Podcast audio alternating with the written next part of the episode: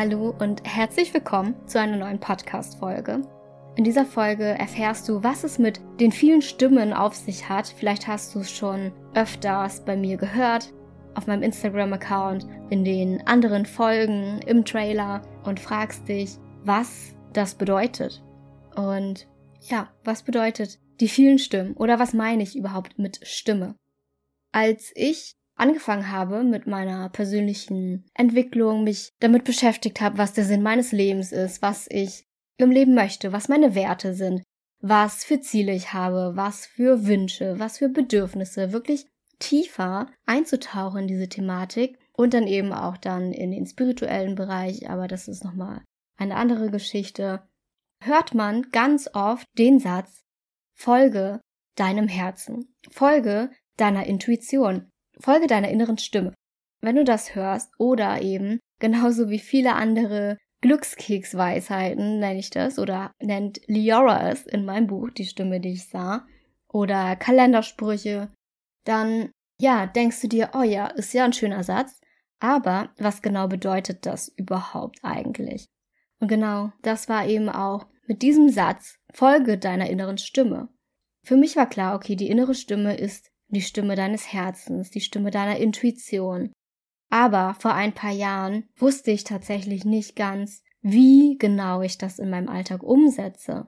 Es sagt sich so leicht, der inneren Stimme zu folgen, aber wenn du dich dann wirklich damit beschäftigst, kommen so viele weitere Stimmen. Nicht nur die Stimme deiner Intuition und vielleicht bist du mit dem Konzept des inneren Kindes vertraut oder des inneren Teams. Ja, hast dich schon mit Persönlichkeitsentwicklung, mit dir selbst auch beschäftigt und weißt, dass es eben nicht nur eine innere Stimme gibt, sondern da noch viele weitere Anteile, die ich Stimmen nenne, mitwirken. Zum Beispiel die Stimme deines Perfektionisten, der eben so darauf bedacht ist, alles perfekt zu machen, der eben nicht aufhören kann zu arbeiten oder an etwas zu feilen, bis es perfekt ist und sich nicht damit zufrieden gibt, quasi nur 70 Prozent abzuliefern. Die Stimme kenne ich ganz gut. Die hat die meiste Zeit meines Lebens dominiert oder die war am lautesten in meinem bisherigen Leben. Und das sind jetzt Beispiele anhand der inneren Stimmen, die ich für mich herausgefunden habe.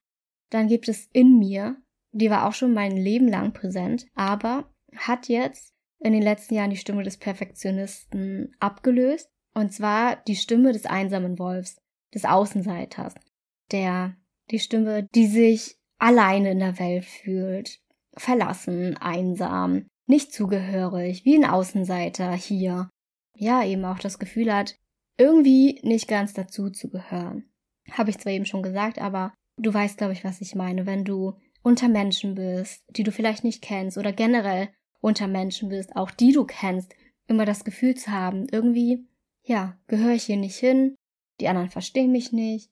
Und das, was ich hier jetzt gerade teile, sind vielleicht negative, in Anführungszeichen, negative Eigenschaften, aber das sind eben die, die wirklich präsent sind.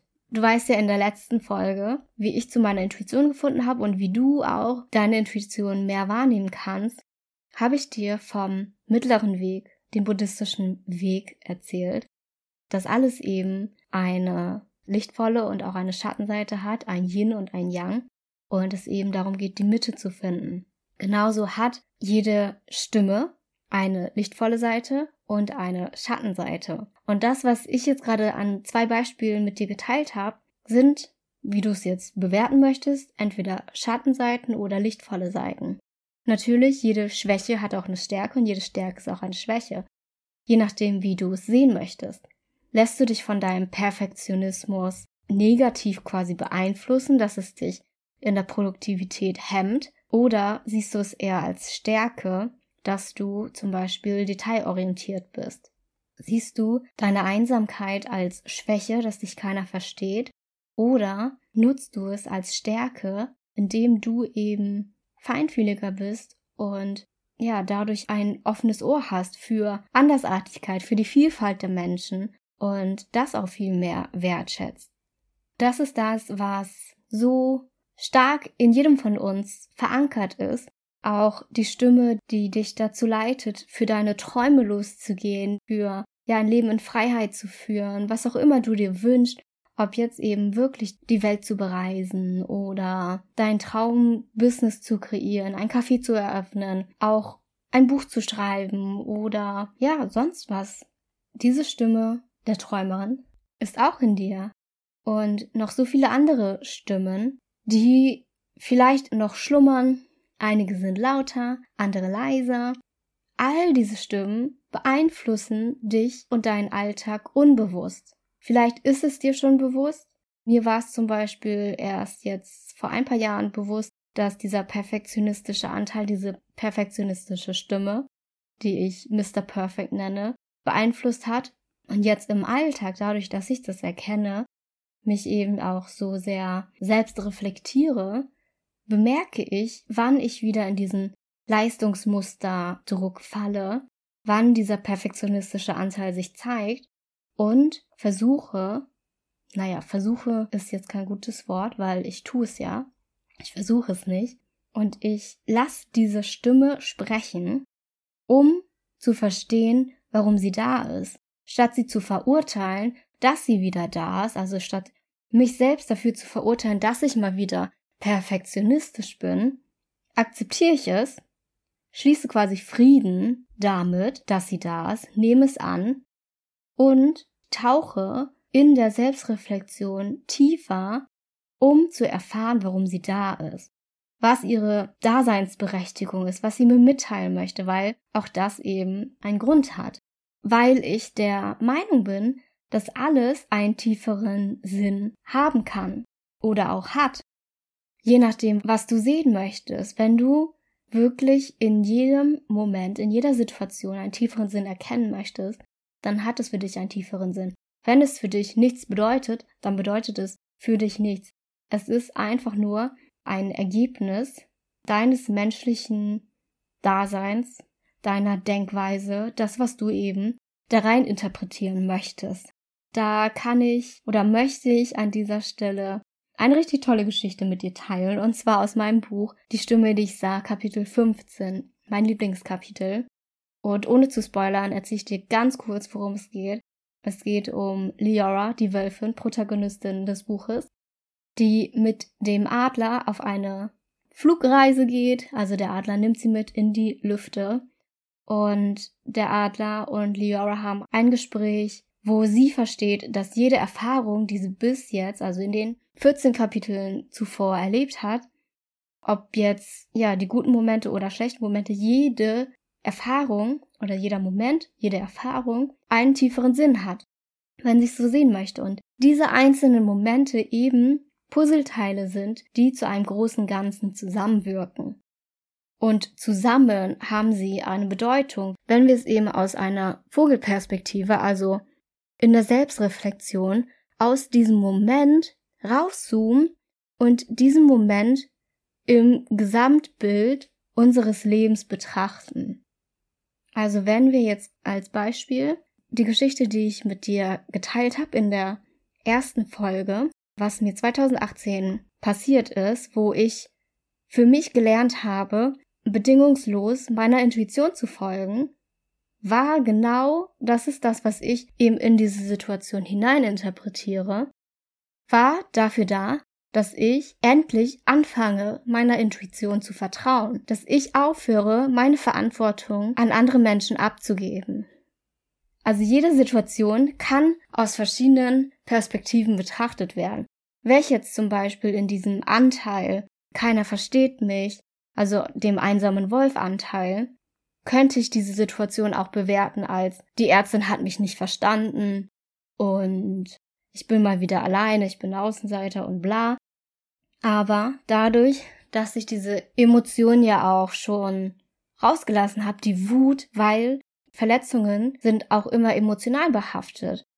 Da ist natürlich auch Wut mit integriert oder Trauer oder Scham, weil kein anderer mich versteht und du quasi nicht emotional frei bist, sondern von deinem Umfeld auch abhängig bist. Du bist abhängig, dass andere Menschen dich verstehen.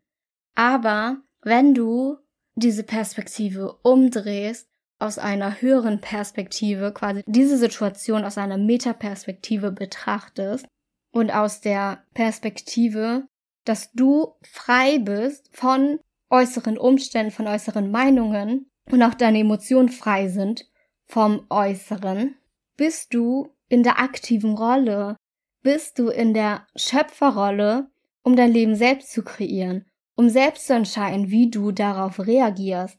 Und genau das ist eben für jede Situation in deinem Alltag möglich, dass du dich davon befreist, zum Beispiel, wenn du mit dem Auto fährst, im Stau steckst und eben dann nicht wütend reagierst, weil der vor dir, keine Ahnung, zu lange an der Grünampel stand und jetzt ist sie rot und dann regst du dich auf und dann stehst du im Stau. Diese Emotion, diese angestaute Wut sich dann eben noch weiter durch deinen Alltag zieht, statt dann auch diese Situation einfach dann loszulassen oder zu erkennen, okay, also Mitgefühl für deine Mitmenschen zu zeigen und zu erkennen, okay, diese Situation ist vielleicht dafür da, dass das, was du da rein interpretierst.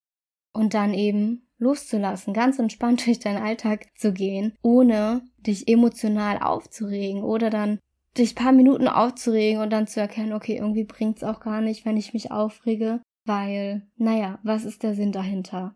Hinter meiner jetzigen Situation. Vielleicht, dass du, ja, da möchte ich jetzt nichts auf dich projizieren. Da hat jeder seine eigenen Erfahrungen und Learnings zu machen.